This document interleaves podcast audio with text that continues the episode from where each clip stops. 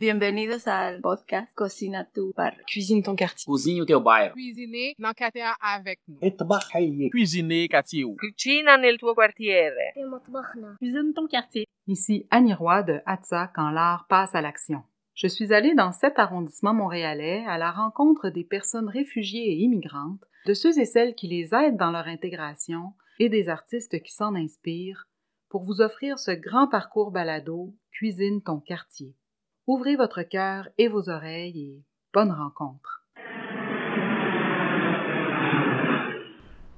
Le truc le plus absurde que j'ai trimballé avec moi, c'est mon trapèze. Je veux dire, la barre, euh, les mousquetons pour l'accrocher, c'est plus de 10 kilos. Mais un trapèze, c'est pas égal à un autre trapèze. Puis c'est pas si facile de trouver un autre trapèze ailleurs. Et c'est une pratique que, à quelques moments, euh, je quitte pour me consacrer plus à la danse ou à d'autres médias. Mais je quitte jamais vraiment. À un moment donné, j'en ai besoin, je vais m'accrocher dans un arbre à 10 cm du sol, peu importe. Mais j'ai mon objet avec moi. Ça, c'est vraiment un objet, ce n'est pas que euh, sentimental, c'est aussi parce que je le trouve nulle part ailleurs cet objet-là si tu l'as pas avec toi. Bonjour, je suis Camille Havas. Bienvenue dans le balado Cuisine ton quartier. Moi, j'ai grandi en France, mais j'ai un père hongrois. Alors, euh, j'ai grandi un pied dans la France et un pied dans la Hongrie. On y allait chaque, chaque été assez longtemps. Mes périodes de grandes vacances, c'était toujours à l'étranger. Je suis arrivée au Québec il y a euh, six ans, mais j'avais fait une première étape au Québec pour des études. J'avais jamais entendu parler du Québec, mais le cursus d'étudiant euh, m'avait interpellée et c'était une rencontre très très forte. Donc j'ai ensuite tout fait pour pouvoir revenir, y habiter et m'établir. Maintenant, ça fait euh, c'est ma sixième année là, et si on compte pas la première période d'étudiant qui a duré une heure, un an et demi avant. Et je suis euh, résidente permanente et ça j'ai fait la résidence depuis la France tranquillement et j'ai attendu d'avoir le statut. C'était il y a quand même longtemps, le processus était différent et puis j'ai pu entrer directement comme résidence permanente. Donc ça, pour moi l'expérience était agréable parce que j'ai eu la patience d'attendre dans mon salon en France. Euh, la citoyenneté canadienne, c'est sûr c'est quelque chose que je veux. Honnêtement, je procrastine un peu. Ça fait un petit moment, comme j'ai quand même beaucoup voyagé, ça fait pas très longtemps que je peux la demander. Mais euh, voilà, c'est que euh, j'ai les avantages dont j'ai besoin, je les ai déjà. Puis euh, il faut que je me bouge pour faire le dossier. Mais j'ai tellement un souvenir pénible du dossier de résident permanent que j'ai pas hâte de me replonger dans un autre dossier. J'ai attendu le Québec pour faire mes premiers projets artistiques. Quand j'étais en France, j'ai étudié en école d'ingénieur et en arrivant au Québec, je me suis offert euh, d'être une nouvelle Camille, une nouvelle personnalité et de pouvoir euh, adresser vraiment des questions qui me travaillaient depuis toujours. Et donc c'est après mon propre exil que j'ai commencé à travailler sur l'exil de mon père. Là, j'ai fait mon premier projet euh, qui s'appelle Mon père sous hongrois, qui est une série de fanzines où j'ai enregistré la voix de mon père, j'ai retranscrit ça dans des livres et avec une mise en page graphique, puis euh, des photos en illustration qui illustrent en fait par des métaphores un petit peu ce que vit mon père, mais qu'il ne dit pas parce que c'est un homme de peu de mots. Et depuis ça, j'ai continué à travailler quand même sur ces questions de l'immigration, du vivre ensemble, de comment la culture euh, des uns des autres euh, s'accommode et devient une nouvelle culture en fait, une, culture de, l'acceptation et non pas de la tolérance. Comment on peut créer quelque chose ensemble. Et ça s'est transformé dans un projet de théâtre et cirque avec le collectif Feuilles déchirées. Euh, et là, on travaille sur nos grands-mères. Donc on est encore une fois... on va chercher transversal sur les cultures différentes géographiquement, mais on va chercher aussi comment vers euh, vers le haut dans nos ancêtres, parce que c'est finalement la culture a tellement changé que même si on change pas de pays, il suffit de changer de génération pour que la culture change énormément.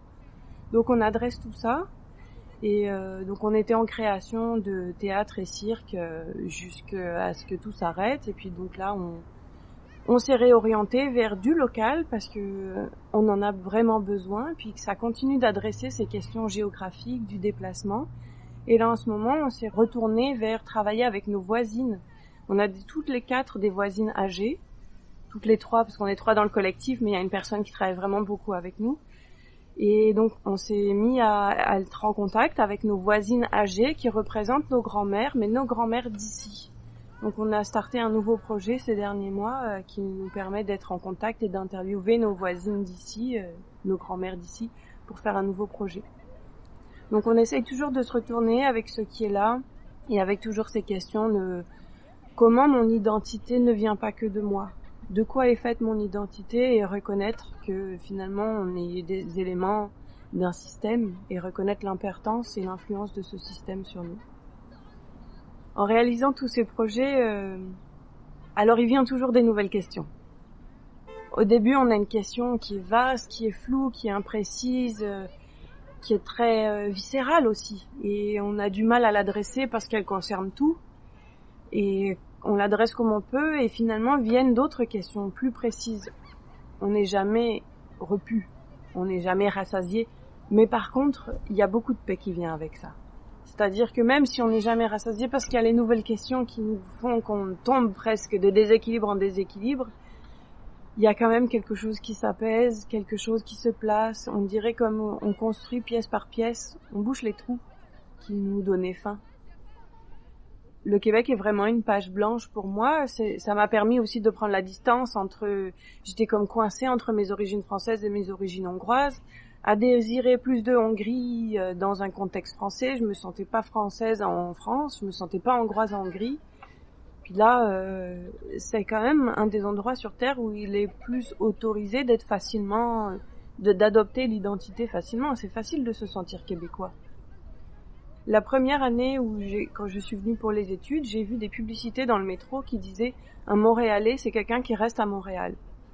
Moi, il s'est passé quelque chose de très fort quand j'ai vu ça. J'ai dit, j'ai le droit d'exister ici.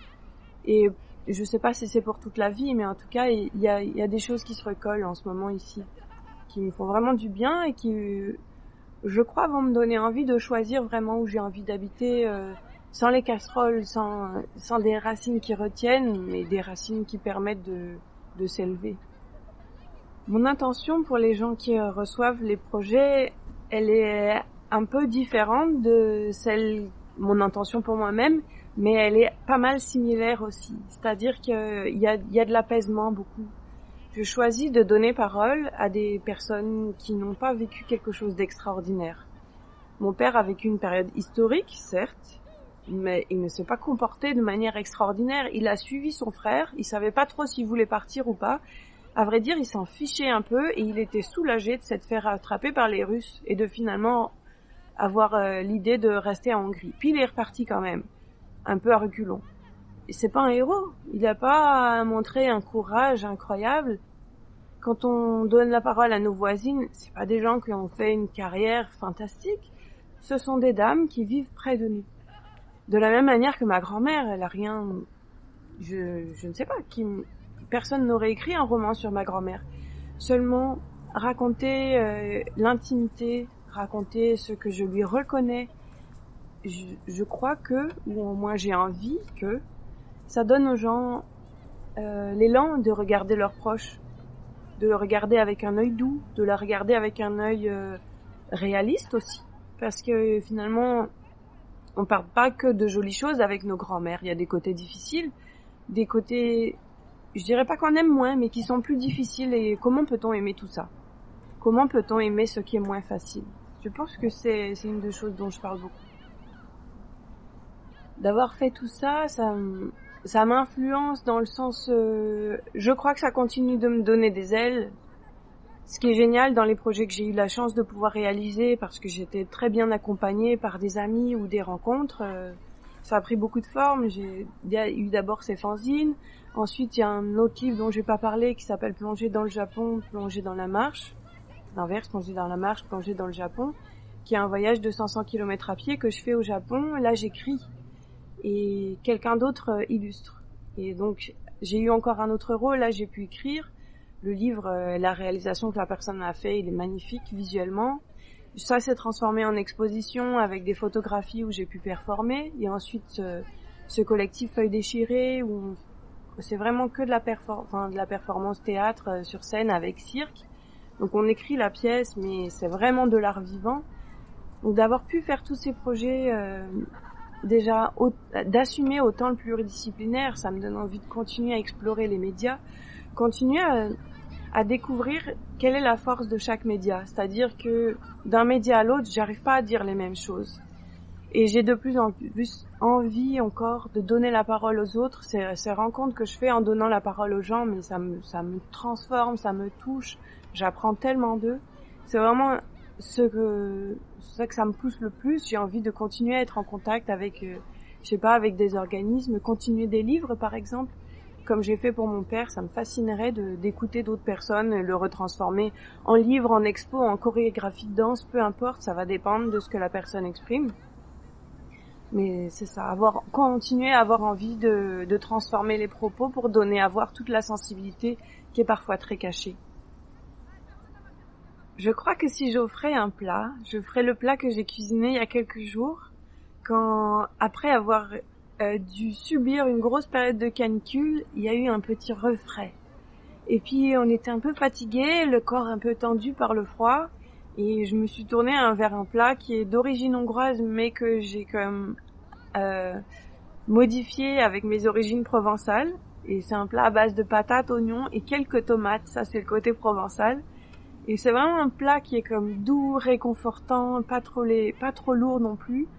Il a pas de nom parce que c'est moi qui l'ai inventé, mais il ressemblerait au poplikas krumpli, qui est comme ce, ça s'approche le plus de ça en hongrois. Et ça se sert avec du piment hongrois qui pique. Je vais très souvent au parc, j'y marche tous les matins et euh, les endroits qui m'attirent, les endroits où je vais avoir envie de rester, ça va être toujours près d'un arbre, un arbre plus souvent vieux, mais un arbre qui a un caractère. Il n'a pas besoin d'être tout droit, tout beau. Je vais souvent être très attirée par son tronc et sa forme générale. C'est là que j'aime rester. Je vous remercie d'avoir écouté, d'avoir passé un moment avec nous finalement en écoutant ce podcast. Et euh, si je devais donner un mot pour la fin, j'ai envie euh, aussi qu'en découvrant mes projets, je, vous donne envie d'aller écouter les gens. Je vous donne envie d'aller enregistrer vos pères, vos grands-mères, euh, vos mamans. Je crois que c'est ça surtout que j'ai envie de transmettre à travers tous ces projets, c'est donner envie de s'intéresser à la personne qui est autour de nous parce qu'elle a toujours des histoires touchantes si on lui ouvre cet espace pour qu'elle puisse devenir intime. Et euh, si vous voulez en découvrir un peu plus, ben, j'ai un site web qui s'appelle camillehavas.com, H-A-V-A-S, une page Facebook aussi. Et, euh, et puis je vous invite aussi à aller découvrir la page Facebook de notre beau projet Feuille déchirée, qui bouge bien en ce moment. Merci encore de votre écoute. J'espère vous retrouver tout au long du parcours balado. Je vous dis à la prochaine.